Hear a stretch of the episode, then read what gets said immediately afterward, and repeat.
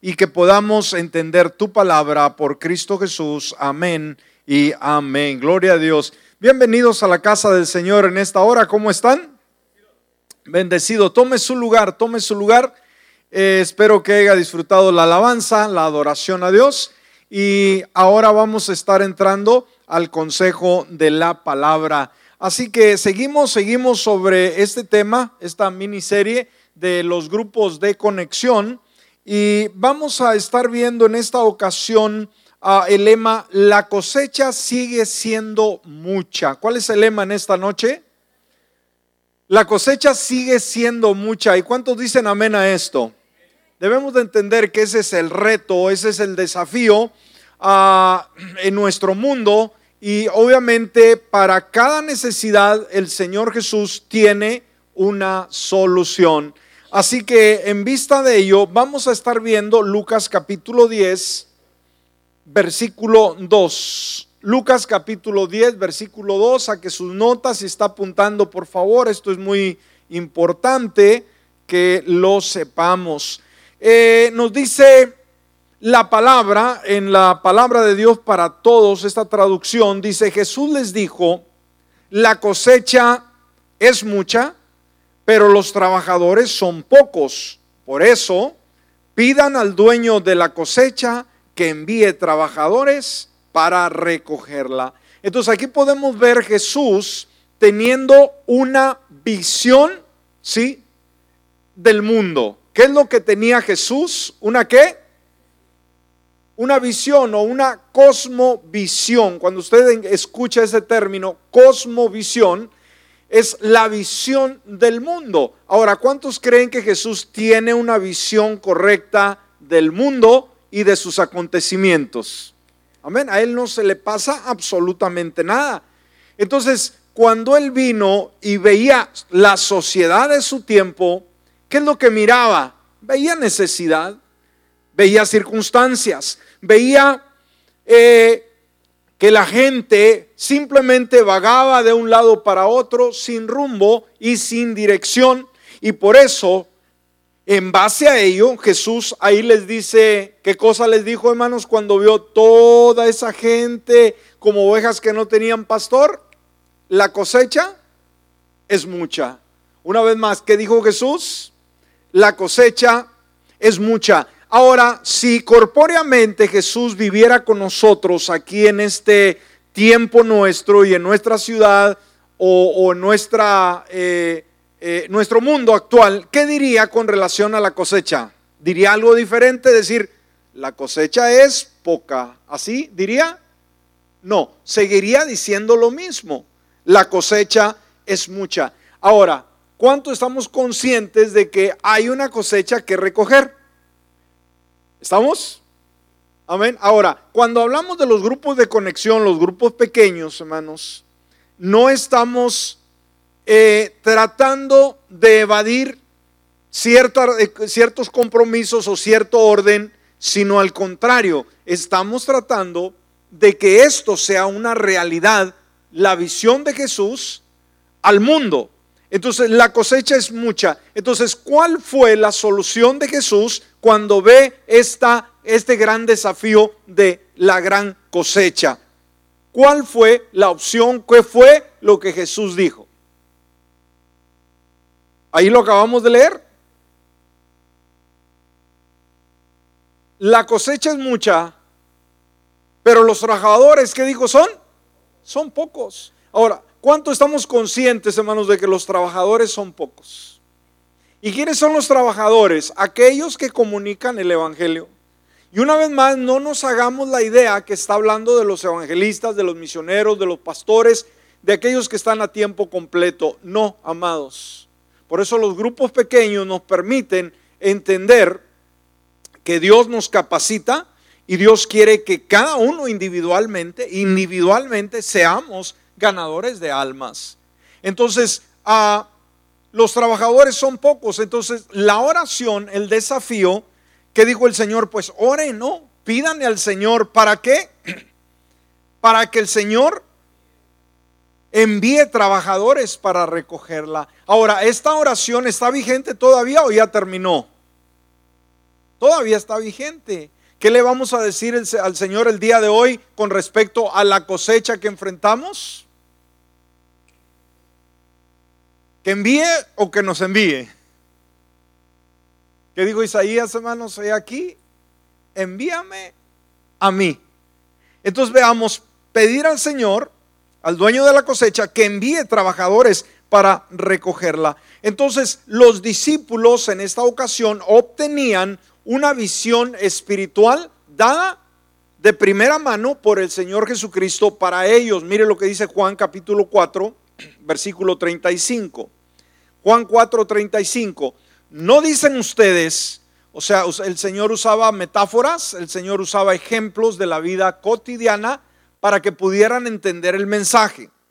No dicen ustedes, todavía faltan cuatro meses para que llegue la siega. O sea, todavía falta para la cosecha. El Señor dice, he aquí les digo, ¿qué dice el Señor?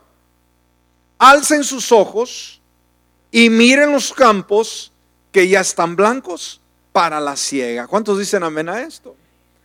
Entonces la gente decía, no, todavía faltan cuatro meses para el cambio de estación, para la cosecha, que se levante la cosecha. O sea, cuatro meses eh, está hablando de un tiempo que se está esperando. Pero Jesús dijo, no, no, no, no, por favor, no. Alcen sus ojos, o sea, vean con los ojos espirituales.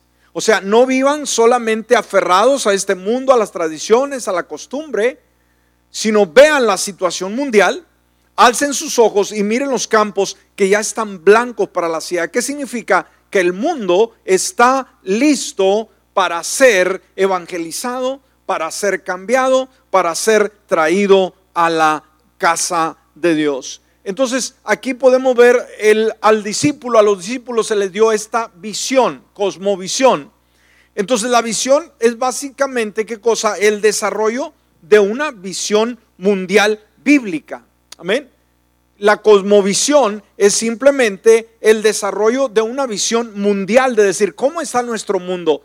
¿Será que nuestro mundo está bien? ¿Será que nuestro mundo está alcanzado el día de hoy? ¿Ya no hay ni un inconverso? No, para nada.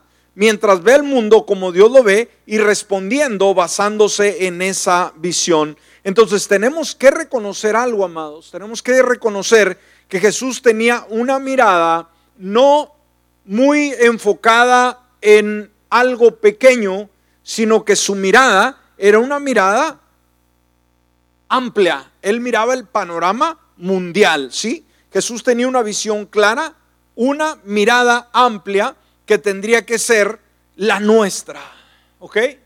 Jesús tenía una visión, una mirada, que dijimos? Amplia, que tiene que ser también nuestra visión amplia para poder realizar aquella labor que Él desea que realicemos. Entonces, cuando vemos este aspecto en el tiempo de Jesús, ¿qué es lo que nos hace a nosotros el día de hoy? Bueno, el Señor Jesús nos invita a mirar nuestra sociedad. Ahora, cuando analizamos nuestra sociedad, ¿cómo la vemos, amados? ¿Cómo vemos nuestra, nuestro mundo el día de hoy? Cada día podemos ver un mundo más cristiano, eh, mejorado, eh, con un mundo más seguro, más tranquilo. Pregunto, no, usted encienda las noticias y la primera noticia que usted va a escuchar, hermanos, es, es, es mala. De la situación, cómo está nuestro mundo. Ahora, ¿será que es bueno de vez en cuando dar una mirada a cómo está nuestro mundo, tener esa cosmovisión que el Señor Jesús le dijo a los discípulos que tuviera? O encerrarnos en nuestro mundo y decir yo estoy bien o con que yo estoy bien, deja que el mundo ruede. ¿Ha oído esa expresión? Deje que el mundo ruede. Eso es ser negligente al llamado del Señor. ¿Qué podemos decir de la violencia en el día de hoy, hermanos? ¿Ha menguado la violencia o ha ido en aumento? Ha ido en aumento. ¿Qué podemos decir de las drogas, del alcohol? Ah, cada día los jóvenes están eh, más metidos en, esos, en esas drogas, en esos vicios, con, con drogas cada día más potentes, que dañan a la persona. Ahora, cuando vemos nuestra situación, los noticieros, nuestras ciudades, nuestros países de origen, eh, surge una pregunta. ¿Cómo responder como iglesia, como individuos, ante este gran reto, ante esta gran situación? ¿No cree usted que es una buena pregunta? ¿Se ha puesto a pensar en toda la gente, por ejemplo, de nuestra ciudad que todavía no conoce a Cristo o nunca se pone a pensar en ellos? Yo creo que debemos de tener esa cosmovisión, hermano, de decir, wow, mira mi gente, mira mi cultura, o mira los anglos, o mira los uh, vietnameses o, afroamericanos. Eh, todos necesitan a Jesús, pero ¿será que todos están ya amando al Señor? Las iglesias están llenas tenemos avivamiento en nuestra ciudad, ya no hay pecadores porque se acabaron. Por ejemplo, en nuestras comunidades, hermanos, de donde venimos, donde somos originarios, quizás comunidades un poco más pequeñas o lugares grandes, nos quedamos asombrados de cómo el Evangelio ha predominado y decimos, wow, ¿no? Es impresionante que hay varias iglesias muy fuertes, hay bastantes eventos, eh, la gente ah, ah, está haciendo su trabajo y muchas cantinas, lugares Ah, de perdición se han cerrado cuando ha llegado el Evangelio. Esto ha cambiado comunidades y ciudades, ¿no? Y decimos, wow, esto es lindo, esto es maravilloso. Pero cuando pensamos en nuestra ciudad eh, y el mundo en general, decimos, eh, ¿está bien? Y dijimos, no tenemos que irnos muy lejos, veamos nuestro propio entorno. Está de maravilla, hay un avivamiento impresionante en Puerto Arturo, en Bowman, en Orange. Digo, pregunto, Usted ve fuerte la iglesia aquí en el área, hermanos, en todas las culturas. Digo, no, hermanos, no, no. Vemos tanta gente descontrolada, tanta gente con, con situaciones. Entonces, esto nos hace ah, necesario que busquemos, escúcheme, nuevos paradigmas. Decir, bueno, pero ¿qué, qué, qué, hago? ¿Qué hacemos como iglesia para poder conquistar nuestra ciudad? para poder alcanzar más gente para el reino de los cielos. Eh, obviamente oramos, pero tenemos que usar una estrategia, tenemos que activarnos, tenemos que buscar nuevos paradigmas estratégicos y sobre todo que sean bíblicos. ¿Me escuchó? Tenemos que buscar, dijimos, paradigmas estratégicos y bíblicos. Porque recuerdo cuando yo era recién convertido en el, en el lugar donde yo me convertí, Decía mi pastor, el que me bautizó, con el cual yo me convertí, dice, ah, en la ciudad, dice, hubo una reunión de ministros y entre ellos pues había de todas las denominaciones, dice, llegó el cura también. Y el deseo aparentemente era bueno, tratar de que la gente, la comunidad pudiera ser consciente de la necesidad de Dios y viniera a Él. Entonces se juntaron todos los líderes religiosos. Dice, ¿qué podemos hacer para poder jalar la gente y que escuche la palabra? Cada quien opinó eh, hacer un, convivio, poner mesas, eh, eh, hacer invitación. Y, y el cura dijo, y poner una botella de vino en cada mesa. o sea, para que se arrime nuestra gente, usted póngale las coronas, no las modelos, y llegan como avispa, ¿no? y, el pastor dice, y fíjese nada más, dice, qué creatividad, ¿no? O sea, atraerlos con, con, con ello. Es absurdo, ¿no? Entonces tenemos que buscar nuevos paradigmas estratégicos y bíblicos para llegar con el poder del Espíritu Santo a la mente, al corazón de las personas que viven en nuestra ciudad, que viven en nuestros contornos. ¿Sí me explico? Entonces tenemos que idear un plan, un propósito para poder llegar con ese poder del Espíritu Santo a la mentalidad tan cerrada de la gente que no quiere a Jesús y que tenga un corazón cambiado, transformado por el Señor. Ahora, el Señor Jesús usó dos figuras, amados, interesantes para ilustrar cómo el crecimiento del reino de Dios monumental se llevaría a cabo. Él estaba comenzando, él estaba poniendo, eh, por así decir, la piedra angular, como dice la escritura, el primer detalle. Jamás quisieron, quizás creyó la cultura que el Evangelio llegaría a extenderse de una forma como lo hizo. Entonces el Señor habló de que el reino de los cielos, ahí primeramente en esa zona, en Jerusalén, sucesivamente, el reino de los cielos se iba a establecer y iba a crecer. Amén. Y dio dos ejemplos, dos figuras interesantes para ilustrar el crecimiento monumental del reino de Dios. Y el primer ejemplo fue la semilla de mostaza. ¿Cuál fue el primer ejemplo, amados? La semilla de mostaza, Lucas capítulo 13, versículo 18 y 19. Jesús dijo, ¿cómo es el reino de Dios? ¿Con qué lo puedo comparar? O sea, decía el Señor a la gente, ¿no? Y añade, es como una semilla de mostaza que un hombre sembró en su campo. La semilla creció y se convirtió en un gran árbol y las aves construyeron nidos en las ramas. Entonces, aquí podemos ver el primer ejemplo, la primera metáfora acerca del crecimiento del reino de los cielos. Y sabe, estos ejemplos todavía son para nosotros el día de hoy, que el reino de los cielos no va a ir eh, menguando, sino al contrario, el reino de los cielos va a ir creciendo. El segundo ejemplo es la levadura, y esto lo encontramos en Lucas capítulo 13, versículo 20 y 21. Lucas 13, 20 y 21 dice, dijo otra vez, ¿con qué puedo comparar el reino de Dios? Es como la levadura que una mujer mezcla con mucha harina. Al final, toda la masa queda fermentada. Y cuando está fermentada, obviamente hay expansión. Ahora, en el primer caso, vimos la semilla de mostaza que un hombre plantó en el jardín. Creció y se convirtió en un gran árbol y llegaron las aves se hicieron sus nidos. Y aquí podemos ver, hermanos, la semilla de mostaza se nos dice que es un granito insignificante, pequeñita la semilla, ¿no?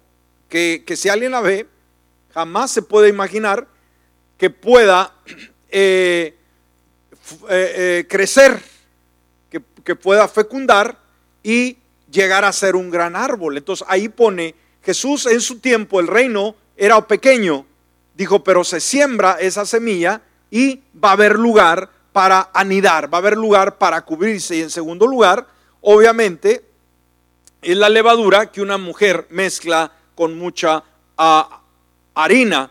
Entonces, al final la levadura se expande, o sea, de un, una pequeña masa va a crecer, va a crecer. Y ahí estaba hablando acerca de cómo es el reino de Dios. Y yo creo que el día de hoy, amados, debemos de tener la misma mentalidad de saber que somos llamados no a estancarnos, somos llamados no a estar pequeños, sino somos llamados a crecer. Esto es el orden de Dios. Este autor, Jim Pierce, nos dice, Pirre, la biología, dice, nos enseña que todo organismo vivo pluricelular empieza con una célula fecundada. La biología nos enseña esto, ¿no? Todo, todo organismo vivo eh, empieza con una célula fecundada. O sea que esa célula, pum, revienta y germina. Ahora, nos dice, la iglesia cuenta con un proceso análogo. El fecundador fue el Hijo de Dios. ¿Quién fecunda, hermanos, esa célula? El Señor Jesucristo. Amén. Eh, entonces, la célula vienen a ser los doce discípulos. Y obviamente a causa de esa fecundación, con ello vendría la multiplicación. ¿Ok? Una vez más, ¿quién fue el fecundador de esa célula? El Señor Jesús. Amén, Él fecundó, Él, sembró, él, hizo morir. Y, cuando una, una, semilla cae a tierra, hermanos, dice el Señor mismo, dijo, tiene que morir. O sea, muere, se, se, eh, se apaga, ¿no? pero la muerte de esa semilla produce multiplicación. Entonces él tuvo que morir, él fue la semilla o la célula fecundada, y luego la célula, ya vino la, célula viva, vinieron a ser los primeros doce discípulos, y con ello, obviamente, el resultado fue la multiplicación. Entonces, las células vivas, ¿qué pasa? Se multiplican. ¿Qué dije, amados? Las células vivas se multiplican. ¿Sí? Eso es lo que quiso decir el Señor y puso esa analogía hablando y por eso se le llama muchas veces a los grupos pequeños células. ¿Por qué? Porque los grupos pequeños están siendo fecundados, ah, tienen que ser células vivas y como son células vivas, tienen por derecho que crecer. Por eso los pequeños grupos, hermanos, tienen el potencial, tienen el núcleo ah, muy cercano que tiene todos los recursos para poder generar crecimiento. ¿sí? Está, es como ah, cuando se va a sembrar una semilla. Si la semilla tiene buena tierra, tiene humedad, tiene calor, tiene lluvia, tiene todos los requisitos, hermanos, esa semilla, ¿qué va a pasar? Va a germinar, porque tiene todo el medio para que lo haga. De la misma manera, los grupos pequeños, las células, los grupos de conexión, hermanos, tienen todo el recurso, escúcheme, todo el potencial de parte del Señor con principios bíblicos, como empezó la iglesia con los doce discípulos, ¿para qué? Para multiplicarse. Cada nueva célula producirá, producida, perdón, cada nueva célula que, que es producida, una vez más, tiene el poder de reproducirse. Cada célula que es producida tiene el poder de qué? Reproducirse. El plan de Dios de multiplicación es, es similar en ese mundo espiritual. Ahora, cuando Jesús tenía ese enfoque, esa cosmovisión, amén, que dijimos, ¿cuál es la palabra que, que, usamos, hermanos, para eh, el enfoque que dio Jesús? ¿Cuál es la palabra? Cosmovisión. Cuando usted oiga ese término, alguien le dice, usted hermano, usted hermana, ¿cómo es su cosmovisión? No, pues yo nomás aquí en el rancho. No, no, no, no, no, no, no, no. O sea, tenemos que pensar no solamente nuestro rancho, nuestro pueblo, nuestra cultura, tenemos que ampliar cómo está el mundo. Entonces, volviendo a lo que el Señor habló, la cosecha es mucha, los obreros pocos y la cosmovisión de cómo estaba su mundo, pues tenía que surgir algo. Ahí entraba la estrategia. Ah, basta solamente con ver cómo está el mundo, hermanos, y decir, ay Dios mío, ¿con eso basta? No. Cuando hablamos de que el reino de Dios, hermanos, tiene el potencial de poder cambiar al más peor, peor y vil pecador, que el poder del Evangelio es poder de Dios, hermanos, quiere decir que es lo único que puede transformar al ser humano, pero nos vemos en la necesidad de poder nosotros manifestar, expresar, llevar ese poder a las calles, a los amigos, a la, a la familia. Entonces, como respuesta a la demanda, la cosecha es mucha. Jesús cuando vio dijo, qué bárbaro, vean, ¿Y qué dijo? Ya los campos están maduros para ser cosechados. O sea, el gran reto, el gran desafío, a, como respuesta a esa demanda, a esa cosecha, ¿qué creen que sugirió Jesús? ¿Qué haría usted? Es decir, su cosmovisión alcanza a ver un mundo totalmente perdido con la necesidad de Jesús. ¿Qué sugeriría usted? En la mesa con las botellas esas, como lo decía aquel personaje, a regalar tortas de tamal con champurrado.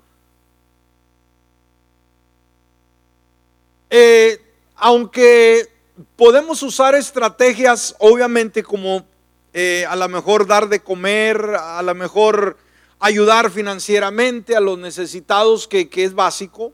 Pero eso, eso sería eh, la respuesta, pregunto. ¿Pregunto? Ahora, Jesús, imagínense, él tenía el poder de sanar. Él sanó infinidad de personas. Llegaba, tocaba a los leprosos, los sanaba. Pero ¿sabe qué?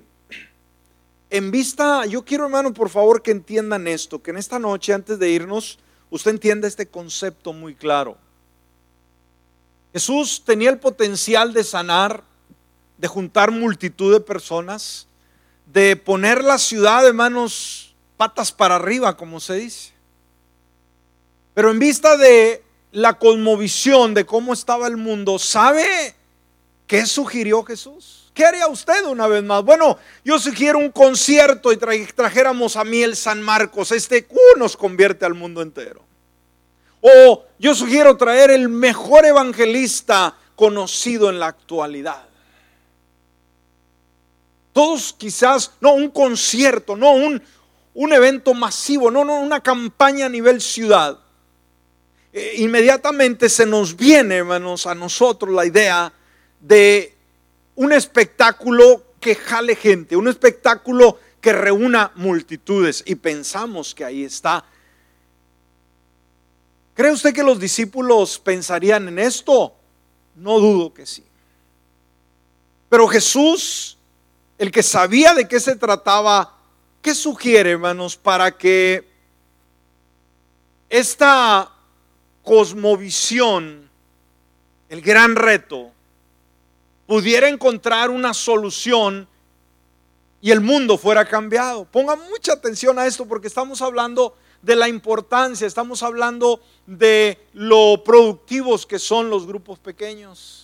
¿Sabe cuál fue la sugerencia de Jesús cuando vio todo ese reto? No campañas masivas, no eventos a nivel imperio, ¿Sabe qué es lo que hace? Busca 12 discípulos. ¿No es algo absurdo aparentemente a la mente humana? ¿Que no Jesús ya movía multitudes, hermanos? Lo seguía cantidad de personas, pero ¿por qué no empezaba desde ahí? Ponga atención, muchas veces nos, engañan las multitudes, nos engañan el ruido, a, el escándalo, ¿no? Y decimos, esto es el avivamiento. Claro que sí. Pero un avivamiento producido desde adentro. ¿Me explico? No que vienen como cuando Jesús, Él les dijo, ustedes vienen a mí, ¿por qué? Porque pues yo les doy de comer. Recuerda los eventos masivos que tuvimos de niños aquí en años pasados, hermanos, que llegamos a tener más de mil personas en este lugar. ¿Lo recuerda? Y, nosotros estábamos espantados de decir con tanta gente, wow, que este es avivamiento, de veras. ¿Qué venía a hacer toda esa gente, hermanos? A llevarse las bicicletas, los regalos, la comida, los hot dogs, los arreglos, los adornos. A eso venía. No les importaba en lo mínimo el Señor. ¿Cuál fue el resultado de todo ello? ¿Cuántas familias ganamos? ¿Cuál fue el resultado? Pues nada. ¿Me explico, hermano? ¿Sí me explico? Entonces muchas veces pensamos en avivamiento en multitud, sí, pero un avivamiento que nace de adentro de la iglesia. No gente adherida que nomás llegan porque hay buena música, porque hay comida, porque hay taquitos. Los taquitos son buenos, ¿verdad? Pero eso ya es una excepción, es una añadidura, pero no es el evangelio los taquitos. Porque somos salvos, no los comemos, ¿verdad, hermano? Pero no venimos por los taquitos. O hay alguien que sí, los niños a lo mejor sí vienen por las donas hasta ahorita, está bien. Si les quitáramos las donas dejarían de venir, no creo. ¿Verdad? Pero obviamente su mente hasta va, eh, eh, gestionando todo ello. Entonces dijimos, la respuesta de Jesús al crecimiento no fue ver todas esas multitudes, sino recluta 12 discípulos. Ahí lo vemos en Marcos capítulo 3, versículo 14. Marcos 3, 14. Entre ellos eligió a 12 para que estuvieran con él. Fíjese lo que dice la palabra. ¿Para qué los eligió, hermanos? En primer lugar, para que estuvieran con él. Luego, enviarlos a otros lugares para anunciar su mensaje. Los llamó apóstoles. Entonces, Jesús los llama, en primer lugar, ¿para qué? Para que estén con él. Entonces aquí, aquí está el ejemplo del discipulado, hermanos. Él escoge, él elige 12 hombres de diferentes ah, eh, profesiones, oficios, mejor dicho. No son letrados, no son gente preparada, son gente común, corriente. Pero como decíamos en el tema anterior, algo que sí se descarta, eran jóvenes. Ok, aquí el potencial, hermanos, de de poder seguir transmitiendo a las nuevas generaciones. Entonces, los llamó para que estuvieran primero con él. Y obviamente, al estar con él, darles una formación ministerial. ¿Qué es lo que persigue el discipulado? El discipulado es alcanzar una persona totalmente nueva, llevarla al grupo y llevarla paso a paso en el conocimiento de la palabra, equiparle, prepararle para que el día de mañana también se convierta en otro ganador de almas y otro que disipula a nuevas personas. Eso era la base, el fundamento hacia la multiplicación, eh, formarlos en el ministerio para enviarlos a predicar con la autoridad de echar fuera demonios, sanar enfermos, entre otras cosas. Entonces, el llamado no era un llamado a una vida pasiva, ¿ok? ¿Cómo era el llamado, hermanos? ¿Era a, a, un, a una vida pasiva? No, no, no, no, era el llamado al trabajo, era la movilización, era a la multiplicación. Entonces Jesús llama a sus doce y en primer lugar, ¿qué es lo que hace con ellos? Los capacitó. ¿Qué hizo, hermanos, en primer lugar con estos discípulos? Los capacitó. ¿sí? En segundo lugar, ¿qué hizo con ellos? Los equipó. Y por último, ya que estaban capacitados y equipados, los envió a trabajar y a la acción. Entonces veamos, Jesús estaba comprometido activamente en contextos ministeriales tanto de grupos grandes como de pequeños. O sea, Jesús no le estorbaban las multitudes, ¿ok? Él no decía, hey, eh, paren a todas estas multitudes. No, no, no, estaba bien. Nunca contrapuso en ningún momento en que hubieran grandes multitudes. Tampoco le daba exclusividad a una o a otra.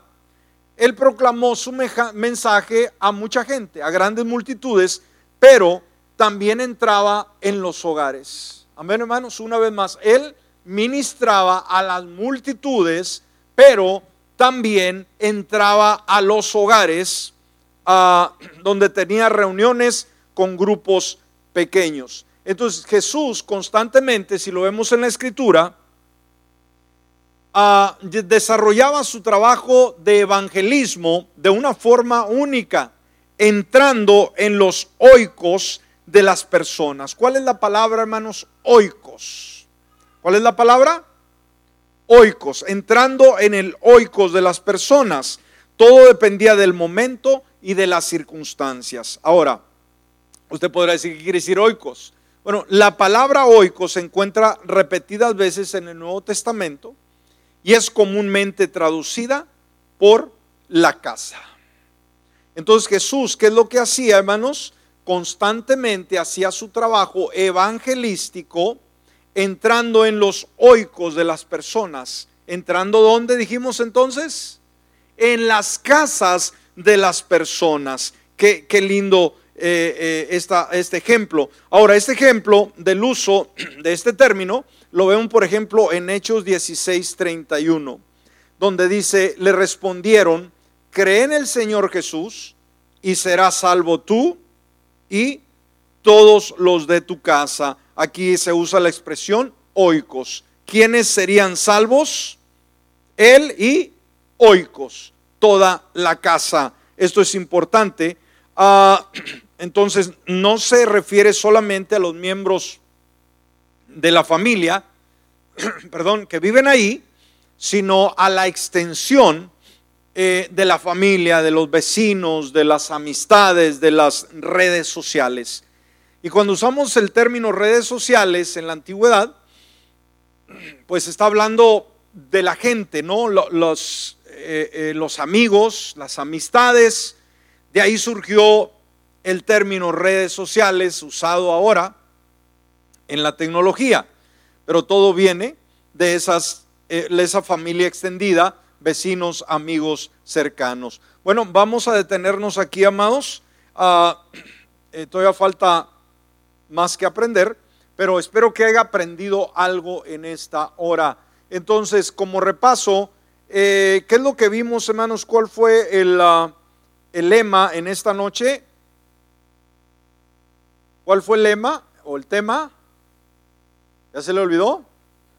La cosecha sigue siendo mucha. ¿Y qué nos dice el Señor? Que oremos a Dios para que envíe obradores o trabajadores a su viña. Y Él nos dice, alcen sus ojos y vean. He aquí les digo, alcen sus ojos, miren los campos que ya están blancos para la ciega. ¿Qué nos invita a hacer Jesús el día de hoy, hermanos? En el ejemplo de Él. Tener qué cosa? Una qué? Cosmovisión del mundo. ¿Ok? Decir, ¿cómo está mi mundo? ¿Cómo está el mundo el día de hoy? ¿Está bien? ¿Todo tranquilo? No está bien. Entonces, ¿qué hacer? ¿Cuál es el reto? ¿Cuál fue la opción que tomó Jesús ante la conmovisión de ese tiempo? Campañas masivas, evangelistas populares, grupos famosos de música. ¿Qué es lo que hace sencillamente Jesús? Aunque él ministraba multitudes, aunque lo rodeaban cinco mil, diez mil personas, él no se fue allá. Él se fue a algo muy íntimo. ¿Qué hizo Jesús? escogió 12 discípulos. ¿Y qué hizo con esos discípulos?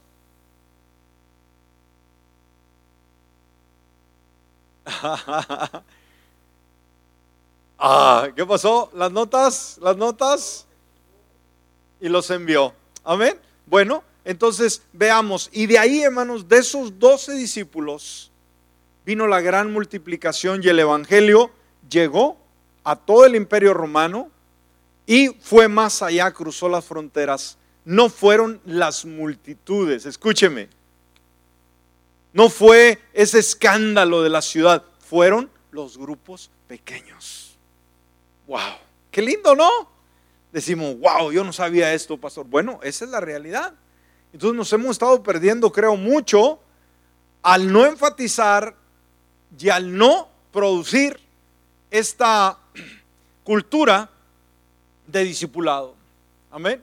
Así que quiere el Señor que sigamos siendo sensibles a su voz y permitirle a que use nuestras vidas para que haga, haya esa multiplicación y mucha gente venga a sus plantas. Póngase de pie en esta hora y vamos a orar. Padre bueno, queremos agradecerte por este lindo tema que nos has dado en esta noche. Pensar en la cosmovisión de nuestro de nuestro mundo actual y de nuestra ciudad en particular, nos damos cuenta que el mundo no está bien, que el mundo está mal y va de mal en peor.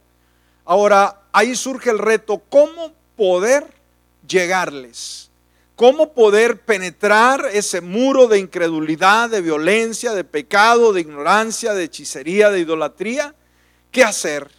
Podemos buscar diferentes alternativas las iglesias en diferentes lugares lo han hecho usando diferentes estrategias, pero cuando vamos a tu palabra nos damos cuenta que tú nos das un secreto impresionante de cómo impactar la cultura, cómo impactar el mundo en el cual se vive. Y fue eligiendo a doce discípulos, fue eligiendo un grupo pequeño en el cual se da el ambiente propicio para que haya una expansión, para que haya un crecimiento desde adentro hacia afuera.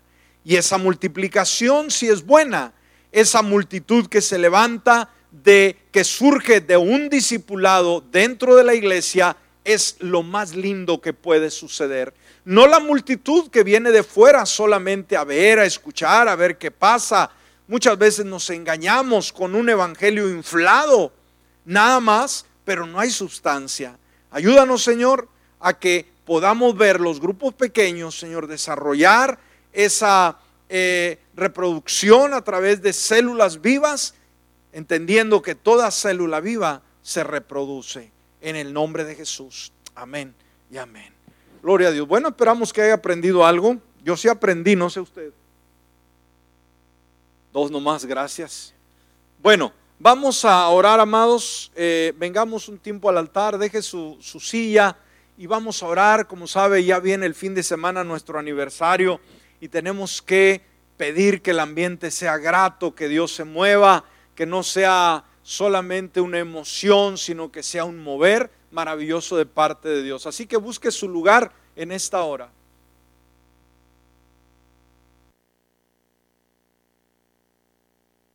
Aleluya. Gracias Dios. Gracias Señor. Te adoramos. Bendecimos tu nombre en esta tarde. Eres bueno, maravilloso, bondadoso. Gracias Señor, venimos con una actitud, Señor, reverente ante, ante ti, aquí, en el altar, Señor, donde irradia tu presencia. Gracias. Muchísimas gracias, Señor, por tu misericordia para con tus hijos, para con tu pueblo, tu iglesia, Señor. Señor, gracias por este tiempo que nos brinda, Señor, en lo cual podemos conversar contigo, entrar en un diálogo entre tu iglesia y ti, Señor, donde podemos dialogar como hijos con su Padre.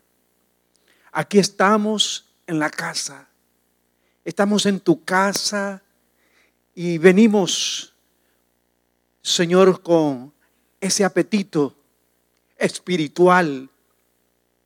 Nos alimentamos de tu palabra. Nos alimentamos, Señor, de tu sabiduría, de tu conocimiento. Porque queremos, Señor, ser aprobados como obreros. Que no tengamos, Señor, de qué vergonzarnos y que usemos bien la palabra de verdad. Tú eres la verdad, tú eres el conocimiento, tú eres esa luz que nos ilumina, que nos guía, que nos da la perfección. Gracias por ello, Señor. Gracias. Porque desde ese momento, Dios, en que fuiste a la cruz del Calvario, allí, Señor, se partió en dos el velo. Y hoy, Señor, hoy tenemos esa gran oportunidad el privilegio de entrar al lugar santísimo. Porque tú, Señor, tú nos diste ese privilegio al derramar tu preciosa sangre. Y el día que venimos contigo, ese día precioso en que viniste a nuestro encuentro, ese momento que nos buscaste, porque estábamos perdidos, porque estábamos en el pozo de la desesperación y nos sacaste del, lodo cenagoso. Por ello, gracias. Por la virtud tan grande de abrir nuestros labios y decirte, gracias, papacito. Gracias. He aquí tu